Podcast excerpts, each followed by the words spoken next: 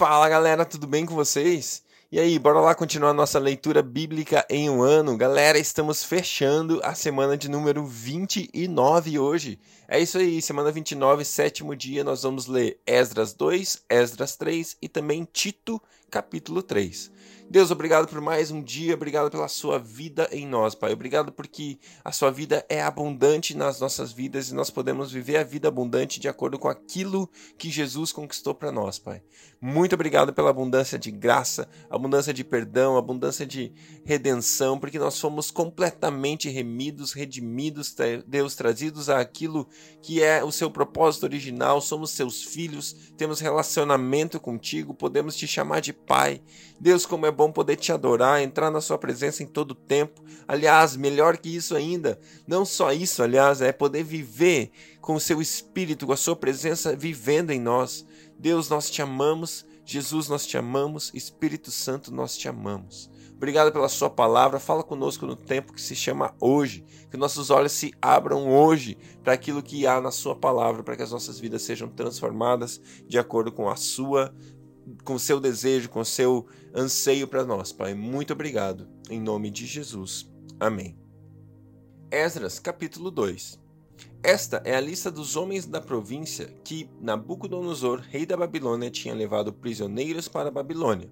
Eles voltaram para Jerusalém e Judá, cada um para sua própria cidade. Vieram na companhia de Zorobabel, Jesua, Neemias, Seraías, Realias, eh, Mardoqueu, Bilsã, Mispar, Bigvai, Reum e Baaná.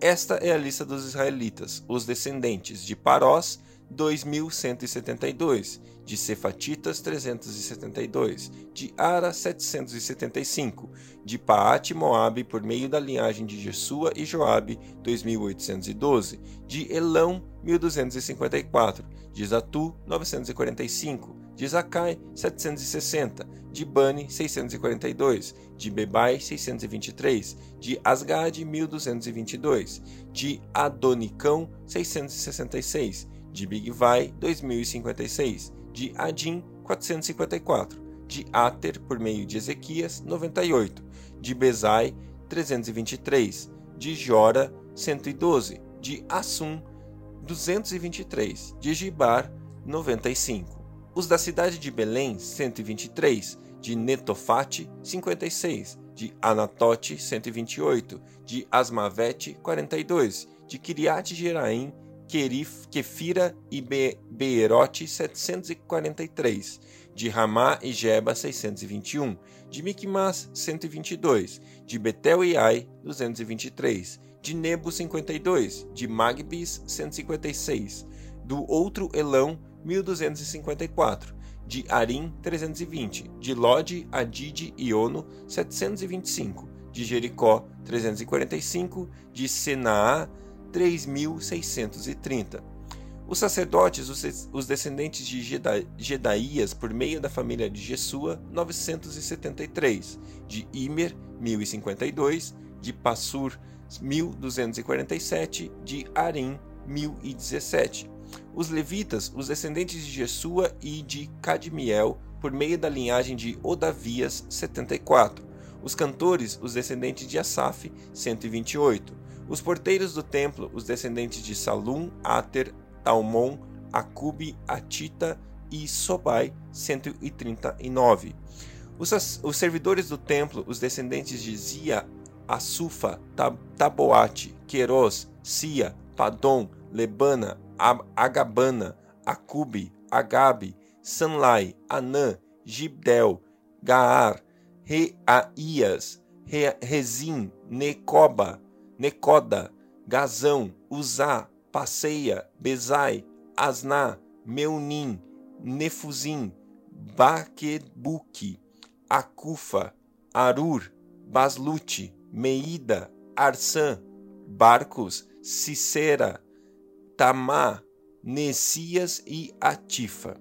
Os descendentes dos servos de Salomão, os descendentes de Sotai, Soferete, Peruda, Jaala, Darcor, Gidel, Cefatias, Atil, Paco, pa, Paquerete, Azabaim e Ami. O total dos servidores do templo e dos descendentes dos servos de Salomão, 392.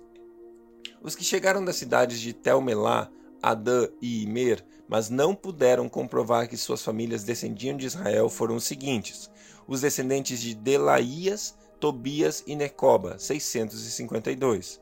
E entre os sacerdotes, os descendentes de Abaías, Acós e Barzilai, homem que se casou com uma filha de Barzilai de Gileade, que era chamado pelo nome do sogro.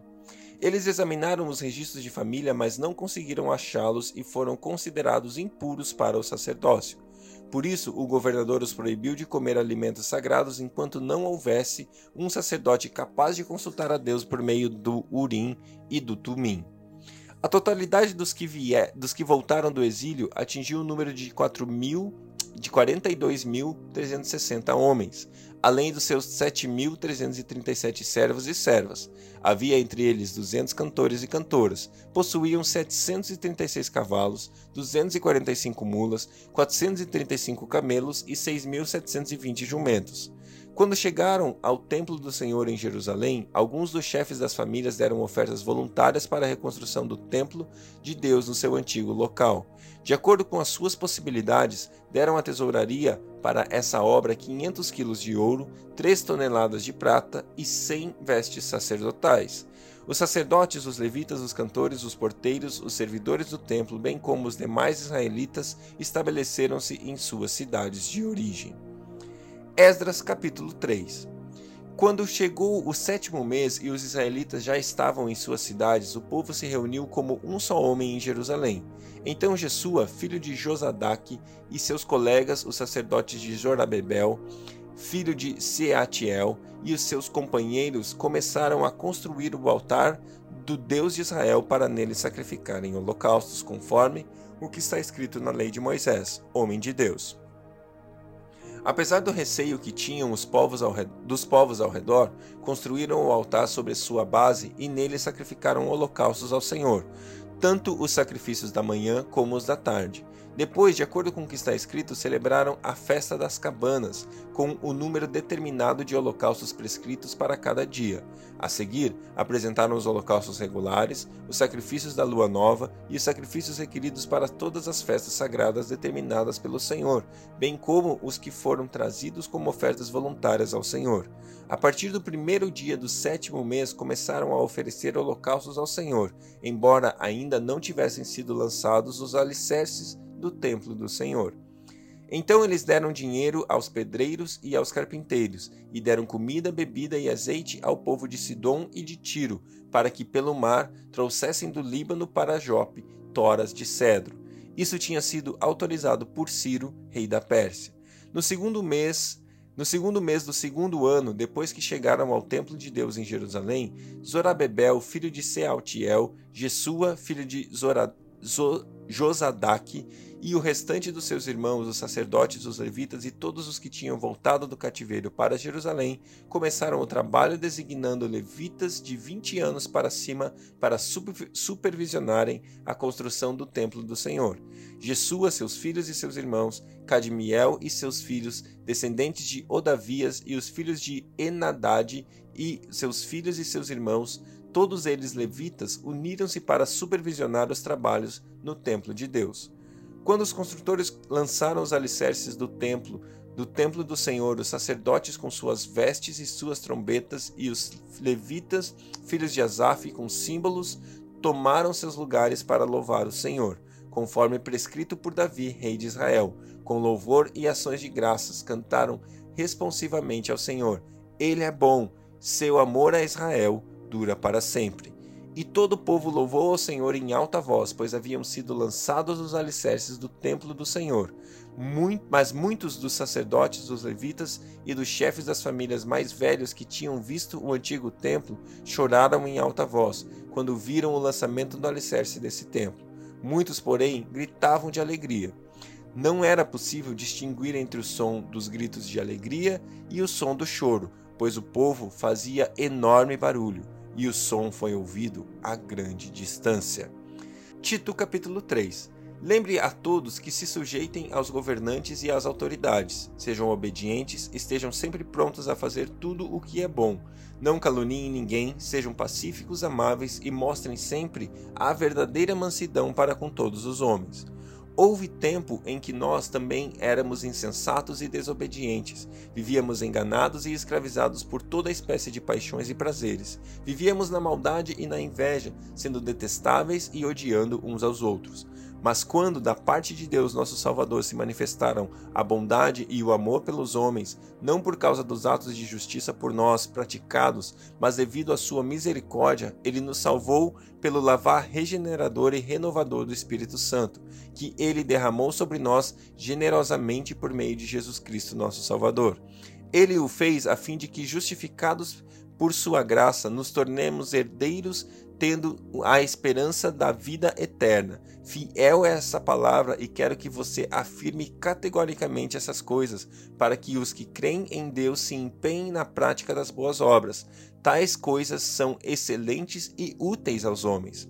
Evite, porém, controvérsias tolas, genealogias, discussões e contendas a respeito da lei, porque essas coisas são inúteis e sem valor Quanto àquele que provoca divisões, advirta-o uma primeira e uma segunda vez. Depois disso, rejeite-o. Você sabe que tal pessoa se perverteu e está em pecado, por si mesma está condenada. Quando eu enviar Artemas ou Tíquito até você, faça o possível para vir ao meu encontro em Nicópolis, pois decidi passar o inverno ali providencie, providencie tudo o que for necessário para a viagem de Zenas, o jurista, e de Apolo, de modo que nada lhes falte. Quanto aos nossos quanto aos nossos, que aprendam a dedicar-se à prática das boas obras, a fim de que supram as necessidades diárias e não sejam improdutivos. Todos os que estão comigo enviam saudações, saudações àqueles que nos amam na fé. A graça seja com todos vocês. Glória a Deus, aqui Tito, é, Paulo chamando a Tito a lembrança da necessidade de boas obras. A palavra de Deus fala que a fé sem obras é morta. Eu e você precisamos sim, irmãos, não pela salvação, não para sermos salvos, não para alcançarmos algo. Ao contrário disso, nós precisamos fazer as boas obras porque nós fomos alcançados. A partir do local, a partir do, do alcance de Jesus, a partir da graça de Jesus, nós podemos fazer as obras, essas obras que são de salvação, essas obras que são de vida e fazem diferença, obras úteis que transformam vidas. Amém? Que Deus abençoe o seu dia e até amanhã.